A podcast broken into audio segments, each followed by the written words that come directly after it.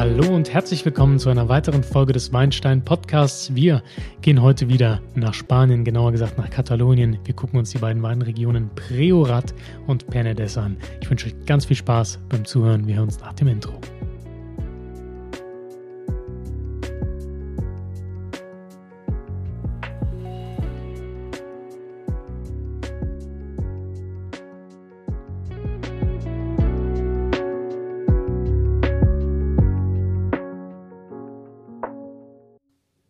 Ja, wieder mal in Spanien gelandet. Eine weitere Episode, in der wir uns die Weinregionen äh, dieser Welt ein bisschen näher angucken. Diesmal in Spanien.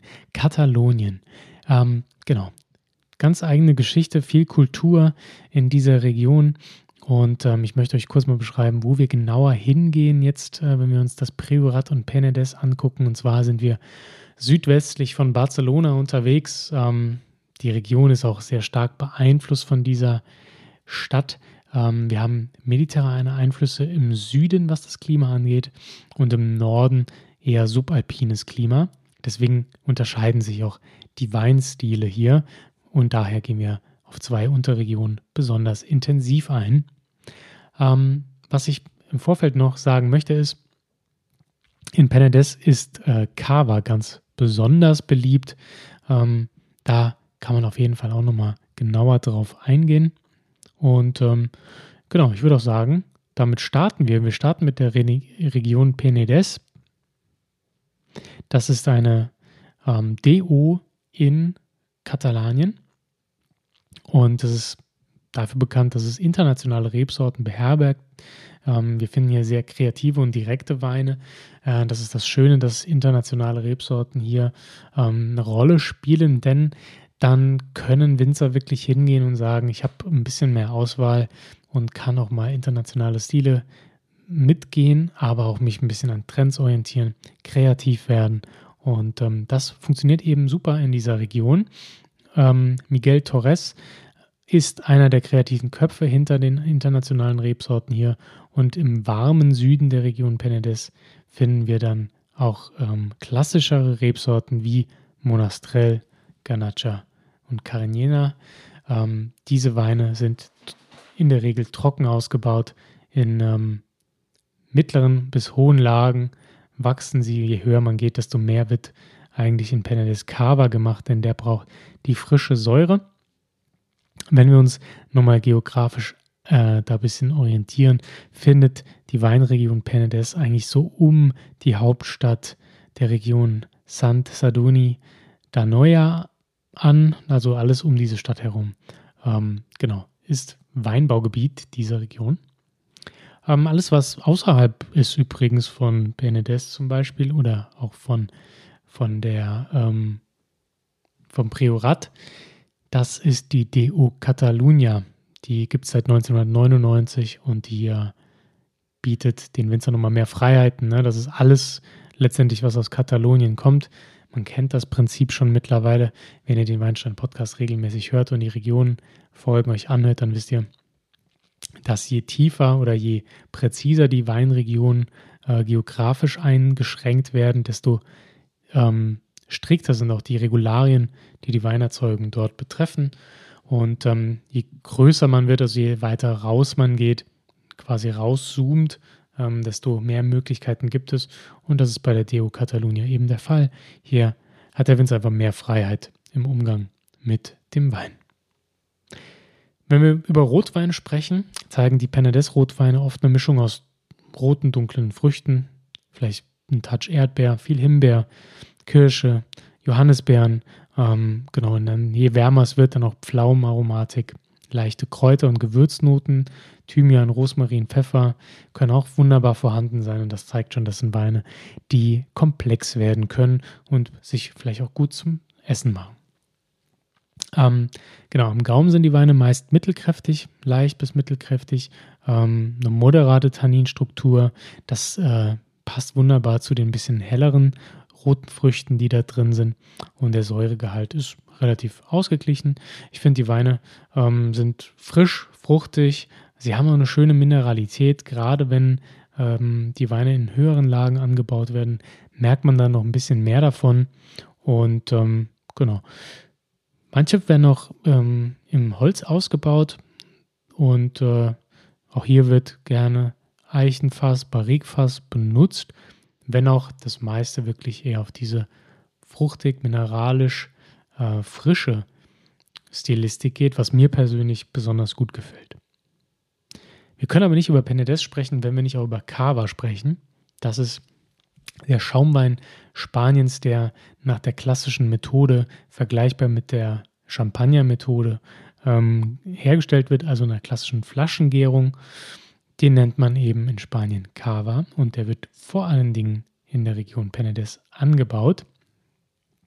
Ähm, die größten Erzeuger sind Con, äh, Coudagnou und eben Fregenet. Den kennt man, glaube ich, wirklich aus jedem Supermarkt. Das sind die ganz großen Cava-Erzeuger hier aus der Region. Äh, die Rebsorte, die man da meistens verwendet, ist Macabeo. Und ähm, das Schöne daran ist, die ist nicht so empfindlich, wenn es in kühle, hohe Lagen geht. Ähm, und das ist natürlich für Cava besonders gut. Bei Schaumwein generell schaut man ja, dass man kühlere Lagen hat, dass man die Beeren noch früher erntet, weil man eben diese Säure, diese Spritzigkeit ähm, in den Beeren behalten möchte. Genau, Macabeo ist eigentlich relativ äh, neutral im Aroma und ähm, wenn man dann aromatischere Cavas hat, dann kommt das in der Regel von der Verschnittsorte, das ist nämlich Charello. Ähm, und Charello äh, bringt eben Aromatik mit rein. Wir haben da äh, ja wirklich Aromen, die sehr in die blütige Richtung gehen, neben den ganzen Hefenoten von der Erzeugung natürlich und ähm, viel Apfelfrische. Das kann auch mal in Richtung ja, Apfelkompott-Noten gehen. Diesen Covers sind meiner Meinung nach sehr intensiv, was mir eigentlich sehr gut gefällt, ähm, da manche ja, Sektsorten, sage ich mal, dann doch eher die Mineralik bevorzugen, was auch schön sein kann. Aber wenn man die Frucht bevorzugt, finde ich einen Cava immer sehr lecker. Ähm, genau, da wird noch meistens äh, Pareada rein geschnitten, eine sehr apfelfruchtige Rebsorte. Und was auch noch erlaubt ist, aber nicht oft Anwendung findet, ist Chardonnay. Wenn wir dann einen Rosé-Cava vor uns sitzen haben, dann wird in der Regel noch Pinot Noir hinzugegeben. Genau. Das ist so das rund um die Erzeugung des Cavas. Ähm, wie gesagt, vor allen Dingen grüne Äpfel, Apfelnoten, vielleicht ein bisschen Zitrus. Wir haben Hefe und Brioche ganz häufig. Ich finde, das ist auch Teil der Stilistik des Cavas, dass diese Brioche-Noten doch sehr intensiv sein können. Ähm, ein bisschen Blüten, äh, Kräuter, Mineralik habe ich ja eben schon erwähnt. Und ähm, ja, feine Mousse, ihr kennt das. Äh, wenn man Flaschengärung macht, dann hat man wirklich meistens die allerbesten Ergebnisse. Ähm, ich finde, so eine Röstaromatik hat man auch öfter mal beim Cava. Das ist ganz schön, da er sich dadurch auch ein bisschen von anderen Stilen unterscheidet.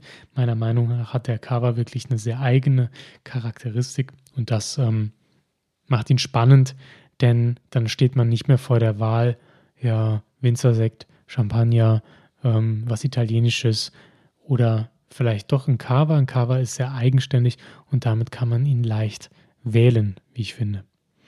Genau. Meine Vorliebe für Schaumweine zum Essen kennt ihr ja. Deswegen ne, zu Vorspeisen, Meeresfrüchten, leichten Gerichten einfach ein wunderbarer Speisenbegleiter. Kommen wir zur zweiten Region, die ich heute besprechen möchte. Das ist auch eine Region in Katalonien, nämlich das Priorat. Die besten Weine zum besten Preis. Unter diesem Motto möchte ich euch heute den Wein des Monats von Netto vorstellen. Im Monat Juni ist das Highlight der Cantina Toldo Montepulciano d'Abruzzo DOP Reserva Edizione Speciale 2019. Die Rebsorte dieses Weines ist Montepulciano. Es ist ein Wein, der kommt aus den Abruzzen. Das ist die Region, der Name sagt es bereits. Und Montepulciano ist eine Rebsorte, die für Weine mit samtiger Vollmundigkeit bekannt ist. Dieser Wein des Monats besticht durch eine enorme Fülle, Kraft und viel dunkelrote Frucht am Gaumen, Kirschen, eine spannende Würze in der Nase, die würde ich als Tabaknoten beschreiben, die von einer süßen Vanillenote begleitet werden. Alles in allem sehr samtig, balanciert und ausgewogen. Der Cantina Tollo Montepulciano d'Abruzzo ist mindestens zwei Jahre gereift, davon neun Monate im Holz, eben ein echter Reserva. Das alles für einen Wein, den ihr direkt für 5,99 Euro bei Netto kaufen könnt. Die Cantina Tollo war bester Weinproduzent des Jahres 2020 mit 95 Punkten bei Luca Maroni, dem bedeutendsten Weinkritiker für italienische Weine. Dieser liebt Weine mit viel Kraft, intensiver Frucht und weichem Kern und er legt besonders viel Wert auf ein gutes Preis-Genuss-Verhältnis, was dieser Wein auf jeden Fall mitbringt. Wirklich super passend zu klassisch italienischen Gerichten wie Pizza, Pasta, aber genauso zu herzhaften italienischen Schmorgerichten und bei etwa 16 bis 18 Grad Serviertemperatur temperiert, entfaltet sich der Wein sehr schön balanciert. Ich persönlich finde ihn klasse zu einer hausgemachten, langgeköchelten Bolognese und passender italienischer Musik. Diesen Wein des Monats bekommt ihr für 5,99 Euro bei Netto. Die besten Weine zum besten Preis.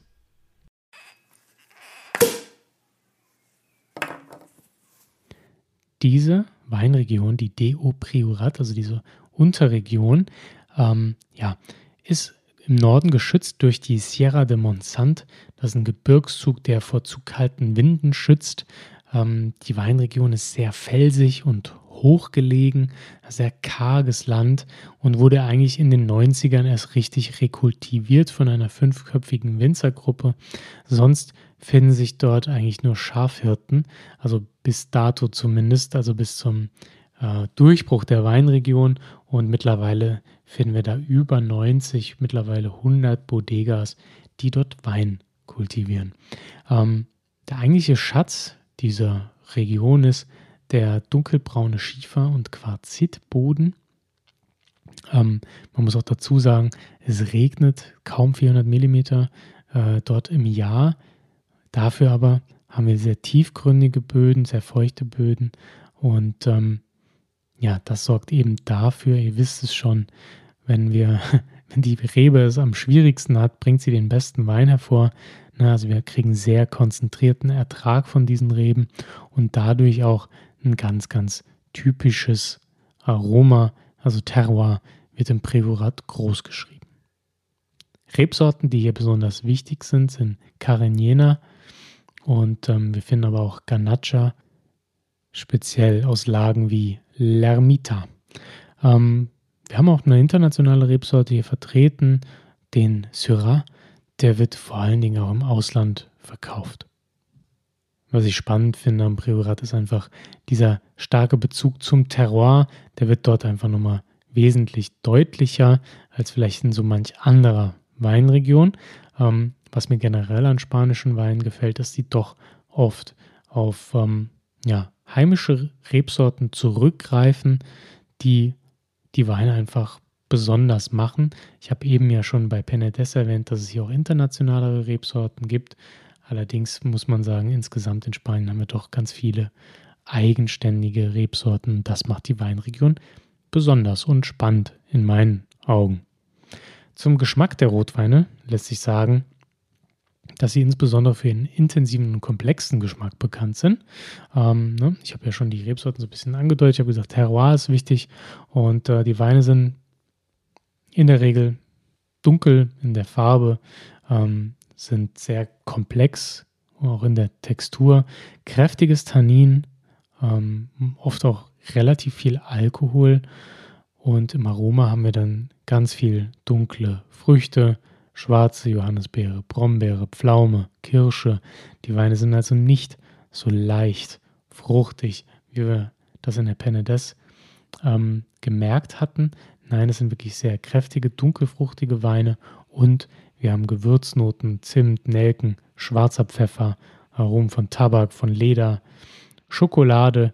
Das sind die Weine, äh, die Aromen, die sich in Prioratweinen wiederfinden.